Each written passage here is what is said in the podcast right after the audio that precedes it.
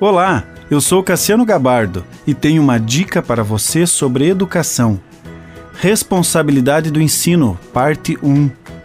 Em Colossenses 2 diz: Tenham cuidado para que ninguém os escravize a filosofias vãs e enganosas, que se fundamentam nas tradições humanas e nos princípios elementares deste mundo, e não em Cristo.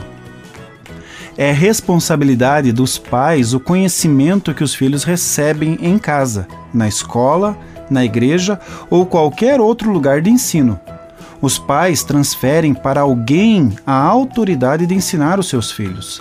Esse alguém está condicionado a uma filosofia pessoal e conforme os ensinamentos que recebeu ao longo da sua vida particular. Segundo a concordância Strong, a palavra vãs significa vazio, vão, destituído de verdade, que nada contém, infrutífero, sem efeito, sem propósito. A palavra enganosas significa sutilezas, falsidade. O texto está orientando para o cuidado de não sermos escravizados com o engano de ensinamentos que se apresentam como verdadeiros. Filosofia, segundo Webster, significa literalmente o amor à sabedoria. É um termo geral que denota uma explicação das razões das coisas ou uma investigação das causas de todos os fenômenos da mente e da matéria.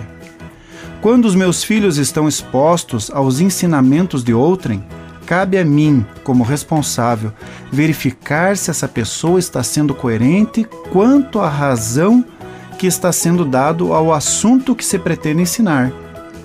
Essa razão pode ser uma verdade ou uma mentira. Os cristãos determinam a diferença entre verdade e mentira embasados na Bíblia, livro tido como sagrado para todos os cristãos.